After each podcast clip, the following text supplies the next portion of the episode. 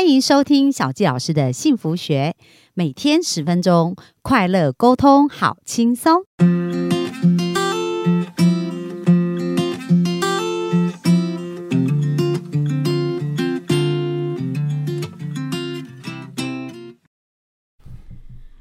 欢迎收听小纪老师的幸福学，很开心又在空中跟大家见面。那本周我们想要来聊聊啊，就是个人跟梦想的一个关系。那在我最近认识一个好朋友，他是一个从四岁就开始学学小提琴，然后呢，在现在呢，本身是一个小提琴的演奏家，也是一个作曲家。那他演奏的一个场次已经超过数百场哦，而且作曲呢也超过二十曲以上哦，都是非常。优秀跟非常棒的一个曲子哦。那最近的代表作呢，就是大家对马祖这个地方应该不是很陌生吧？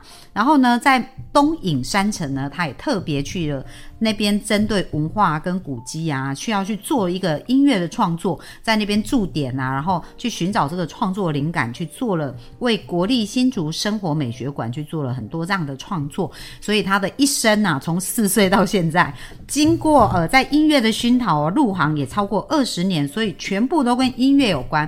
那我想很多幸福听众在人生的追寻当中，也很想要完成自己的梦想。所以本周我们就来聊聊如何从个人自己了解自己，然后了解自己的梦想，而且能够一路坚持。那我们本周就来听一听我们的音乐家吴尚谦的故事。那我们就欢迎我们的来宾尚谦。嗨，各位好，谢谢大家，我叫尚谦哈，吴尚谦。那今天非常谢谢小季姐的邀请。好，那我们今天呢就很想要来听一听上千的故事啊，因为呃，我们刚刚聊过你四岁就开始学琴嘛，那我有一点好奇，那时候是你自己想学，还是妈妈给你去学的？那个时候故事很有趣，因为那个时期就是已经快四十年前了嘛，那个时候并没有硬性要求所谓的六岁以下儿童不得入场，嗯，就跟有些场所什么十八岁以上才能进场，那个时候对这个东西是很模糊的。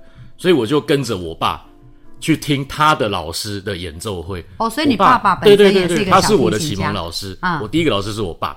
那他的老师后来也成为我的老师，他叫谢忠平老师啊，非常活跃，嘿，还在线上。那哎，那个时候去就是我就坐在那边听，那我弟已经睡着了。我就听得津津有味。哇，四岁就这么有灵性，哇，好帅啊！老爸，这是什么？这叫小提琴。我要学这个。嗯，我就哦，好啊，那就回家，免费的老师嘛，天天上课嘛，对不对？一次又不是跟你在看时间，时间快到，我要下课算钱的没有。所以我小时候是那种一堂课可能一两个小时、两三小时起跳这样子。就这样子开始的，哎，那很有意思。所以你听爸爸在拉，并没有说哎特别想学，而是去看了那个演奏会，就开始有这个想法。爸爸那个时候会在家里，就是他下班后会兼一点他的家教。他平常是学校的教务主任，嗯，小学的教务主任这样。那回到家，因为他那个时候就是我现在这个年纪，就是努力拼事业嘛，所以。当然这样讲不太好，他算公务人员兼职啊，不过他退休了可以讲，没关系。哎，对，所以那个时候一开始是听他在家里教其他我那些学长姐，那因为那些学长姐毕竟他们身份是学生，所以技巧上啊或者曲目上，你给我的听觉上的刺激就不够哦。哎，所以那临临会场去国家音乐厅听大师级的人演奏，那整个层次感是落差很大的嘛，所以。当下才被震撼到，哇，这个东西怎么这么帅？我要学这个东西。哇，所以很特别。其实你也很有主见，四岁 四岁就开始要要求自己。那其实，在练琴的过程当中啊，就是说怎么一路坚持啊？因为呃，你在自己的这一个过程，呃，比如说到后来成为一个演奏家，成为一个作曲家，一直在这个领域啊，也没做过其他的行业嘛，对不对？嗯，硬要讲有，嗯，嘿，因为。我对烹饪是非常非常有兴趣。我从小号称是在厨房长大的小孩啊。哦，所以哎，是烹饪是跟妈妈吗？no no no，外婆。哦，外婆。哎，因为那个时候就像刚承上言，爸妈在我们这个年纪是正在拼事业，所以有时候常常就是下班后应酬、开会，嗯，去有时候他们要上一些研习，教师研习。哦，所以爸妈都是老师哦。对对对对对，所以我的小时候生活非常的。具有挑战性。那那个时候就是因为他们在忙，两个都忙，所以我就在外婆家啊。我是长孙，所以外婆很欢迎我啊。那个时候是我还在婴儿床上，我的婴儿床是放在厨房里，然后外婆在煮饭。哦，所以你还有印象哦？那时候差不多几岁有啊有啊，因为外婆在那个地方，在我们那个那那时候的板桥还有牛，还有田哦，哦，火车还是地上化的现在很难。想象了。对对对对，他在那个年代是属于那种三节，楼下会排队的人，有人要买年菜，有人要买蚂蚱，所以，所以外婆本身就是一个卖食物，就做吃的。他手艺非常好，但是他只有卖卖他卖开心的，哦，就是因为太好吃了，街坊邻居拜认识的我才做，不然他也做不动，对。太太多了，年纪也大，对。哎，哦，所以你就耳濡目染呐、所以对对对对，哎、所以也蛮特别，就是说，其实，在兴趣的寻找或自我的寻找，有时候也是要多尝试，对不对？然后有不同的刺激元素，对就会让我们更知道说，哎、可能我对这个有兴趣，对这个有兴趣。对对对，所以你你你就是看着外婆这样做，也对于我知道你的手艺，听说也非常好。谢谢。呃，那个时候号称叫做“我不在琴房，我就一定在厨房”。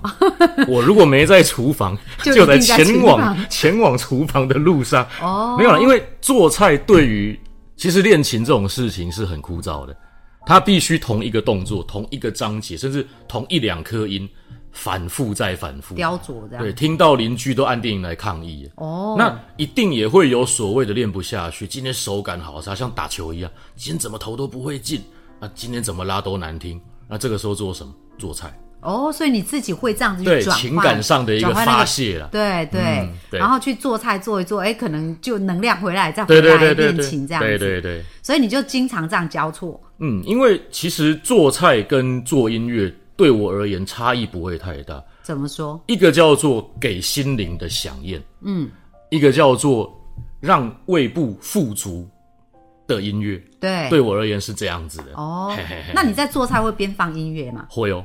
哦，因为你那么喜欢音乐，然后这两个东西结合在一起哦这个问的很好，因为以前我后来有去跟过所谓的破塞，或是一些主厨去当学徒，哦，他们在备备料餐前那个餐前备料时，就是一定放音乐，嗯，不管就是或是放广播，那这也等一下会带入可能下一个主就是音乐的重要性，对，就好比说我们可能诶、比方说好了，伊林或凯沃模特儿出来走秀，然后穿的漂漂亮亮，GUCCI 的早春新装，结果干的没音乐，我们就只听到高跟鞋，咵咵咵咵咵咵，嘎嘎嘎嘎嘎嘎，很尴尬嘛，对呀，很拽嘛，所以对。其实音乐很重要哦，因为我自己本身也非常喜欢音乐。是然后在我整个成长的历程当中啊，比如说像以前比较年轻的时候，失恋啊，或者是心情不好，就一定都有音乐陪伴。那我像我看书啊，我也都一直喜欢听各式各样不同的音乐。没错。但是就是说，哎，你会觉得有音乐陪伴就比较不寂寞，然后会嗯感觉，而且常常有时候听到一个音乐很感动，还会流眼泪。对对对，哦，所以我觉得音乐真的在很多人生命当中也是一个蛮重要的一个没错部分。没错。那你在这个过程啊，就是说你的成长过程啊，那你觉得呃，对你而言有没有什么让你印象比较深刻，在这个学音乐这条路上啊？嗯，印象很深刻的，应该会算是我真正的一个对我非常重要的老师，他已经过世了。哎，那个时候是很好玩，大家号称琴盒一打开，一人拿一支，因为我们琴盒打开，除了琴之后会拿一把弓嘛，对，一支嘛，对不对？啊对对对我的老师也同时伸手进去拿一支藤条，哦，对，就是琴盒一开，两个人各取所需，然后哦开始上课。所以他是非常严格的，非常非常严格，而且他身若红钟啊，而且很魁梧，身材魁梧。对，那个时候是哦我我很喜欢上课，我又很怕上课。哦哎，对对，因为他教的很好，而且其实严规他是严不是凶，严跟凶是不一样的，他是严格的老师。那严跟凶有什么差别啊？凶又有点类似我们当兵的时候，你莫名其妙被电嘛，哦，就不知道什么原因，然后就是还被动啊，注意还动啊，睡动之类的。他他在凶你，可是目他他心里根本在笑。对他说菜鸟、笨蛋 之类的，这叫凶。那严格的话，他未必需要很严厉的措辞或是一些手段，没有，他只会让你从氛围上感觉到，嗯，我面对这件事情应该不能那么儿戏，对，嘿，这种叫做严。哦，就态度要很认真这样子。那严格的老师就会出现一个工整的学生嘛，哦，是这样子来的。哦，所以严师也会出高度。那是必然的，虽然不是一定严师就下面都高徒了，嗯，但是我还是算比较皮的那一个。哦 是，所以你就是对于老师的这个对待音乐的这种认真的态度，让你影响很深刻。因为中间我我一路从四岁到小学六年级毕业都在音乐班，嗯，但是国中开始我是回去念普通班的，对，因为一方面来讲，我们现在自己当家长，养儿方知父母恩啊，那时候就是哇，国中音乐班很贵很贵哦，那个学费对，相当可怕的贵，而且生活压力很大，因为我们一样要念国英数八科嘛，什么地理、历史、地球科学、三民主义，巴拉巴拉，然后要赶快写完这些，再去练琴，练完琴洗个澡吃个饭，再回来继续念明天考什么，嘿，所以可以估计大概程度如果没那么好的，一两点睡很正常，一样六点要起来，嗯，同学一约打篮球，根本就没力气了。你自己打。对，对，所以后来国中也是因为这样，所以念的普通班。那一路到高中，高中我我这个人是比较特殊了，我高中念了六年，哇，我念了四四间高中。嗯，那秀学号老板娘说 都已经认识我了，哎，你又来秀学号了，今天的制服怎么又不一样了？以前我会比较避讳去讲这，因为觉得会以为是一个很耻辱的行为，这这个人就是在混嘛，这个人就是坏嘛，嗯，坏小孩。这其实后来自己仔细想想，我跟坏的区别，就像我们刚刚谈凶跟严的区别，我是皮，嗯，我不是坏，所以你就比较喜欢调皮捣蛋，很有主见，很有想法这样子。坏的人都上报了嘛，嗯，对啊，我不是那个所以就常常会。被学校转学啊，或者是有一些状况这样。学，哦，退学，对，其实退学。哦，就比较调皮这样子啊，对。对不对？所以我后面写的曲子有一些也是很符合我风格哦。嗯就是很很摇摆、swing，很调皮捣蛋那一种。对对对对，因为也是反映到说需要让这种东西稍微大众化，因为目前古典音乐多年来它还是比较小众的。对，嘿嘿，那回过头，我差点把主题拉远。那个时候后来就是眼看我一路在被退学、转学、退学、转学，妈妈看着心里百感交集，看着心里难受嘛。那你那时候爸妈对你的态度是怎么样啊？对于你这样子，从严厉到半放弃，真的，因为那个时候我我妈的习惯已经到后面了，就是属于放一张一百块在桌上，然后丢一个纸条拿去用，啊，就随便你要怎样。然后我整天都见不到她了。对，啊，我我回来他们已经睡了，哦，对，所以我起来他们已经出门了，我回来他们 对是这样，然后就是放一张零用钱，你的哦。Take 哦，就这样子，对，所以后来因为这件事情，我终于就是有点类似这种比较讲浪子回头了。妈，我想回来念音乐班。嗯嗯，哎，所以后来我们又回头找到我那个很严的那位老师。对对，哦，为什么重现在终于讲到重点？那位老师原本我们讲啊身材魁梧，声若洪钟嘛，对，那个时候已经骨瘦如柴，哎，整个头发掉光，他在做化疗。哦，将不久于人世。对对哎，那时候不知道，完全不知道，就像哎，老师在减肥。那时候年轻嘛，对对，以为、呃老师是减肥减过头啊，新发型哎，还蛮酷炫的。所以你是高中，就是说在高中，你对，高中最后几年，几年就我又把再回到钱拿回来啦。对，哎，那个时候已经算那种半残废了，嗯，那至少五六年没碰琴。对，那老师就是从最基础的开始教，教一教，教一教，大概为期半年，然后终于开始上手一点了，比较有找回以前拉琴那种感觉。手感，嗯，结果老师突然开始请假，啊，嗯，怎么回事？那当然那时候心心里觉得怪怪。一方面，我们老师是很勤劳的人哦，哎，然后那个时候以前那种严格的态度也没了，变得很那种慈祥和蔼。因为一一来我也大了啦，对我也不需要打，不需要骂，会自己想的嘛。对，他二来就是他身体出状况了，哎，那个是我一直很缅怀的这位老师。为什么？因为这半年后他就过世，嗯，也就是说他在过世的这半年内，他是医院跟琴房在跑，对那，他还是很愿意继续去指导这些。想学习的孩子，对对对对，所以其实他那个时候我印象最深刻，他放一个水桶在旁边，那时候冬天很冷很冷，他穿那种吊嘎哎背心，然后水桶旁边放一张毛巾，然后一壶水，他一直在流汗，然后一直擦汗，然后擦完汗汗转到水桶里。我上我上完课那个大概半桶，那那壶水喝完，他非身体非常难受。嗯，但是那时候真的没有想这么老师怎么那么怕热，嗯没想到那年纪还小啊，十十五六岁而已。对，后来就是那张东西到我的信箱，白色那一张，嗯，打开，整个人是很震惊啊，因为他的感觉是，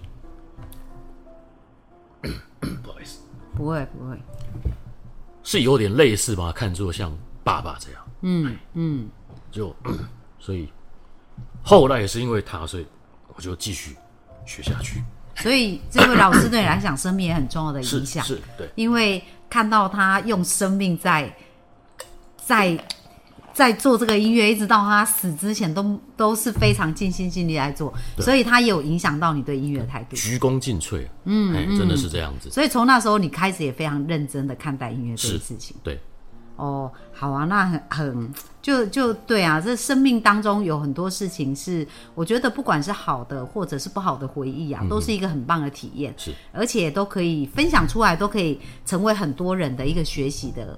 的一个路径，就是说，我们常讲学音乐的人不会变坏嘛，那只是可能曾经会有迷惘的时间，但是没关系，如果呃继续对这个音乐有热爱，终有一天就回到这个路上，这样子。对，好啊，那我们今天也很开心听到有关于上千的介绍。那如果想要找到上千，可以在哪里找到你呢？嗯，可以在我的 Facebook 跟我的一个 YouTube，啊哎，这是我唯一有在经营的两样。哦哎，好啊，那我们会把上千的资讯呢放在我们的那个下面下面的一个留言。是那也希望大家如果有作曲啊或者是演奏这样子一个需求的话，也可以欢迎哦，来来呃，在在这这边去联络上千。嗯嗯。好，那明天呢？其实呢，在整个梦想实现的路上嘛，哈，就是说很不见得会一帆风顺，所以明天我们就开始来听一听上千另外的故事，就是说，诶，他一开始学的是演奏，但后来走到作曲这样的一个人生，那我们就明天继续来听听他生命的一个转折跟学习。那今天就到这里哦，谢谢大家，谢谢大家，拜。拜拜。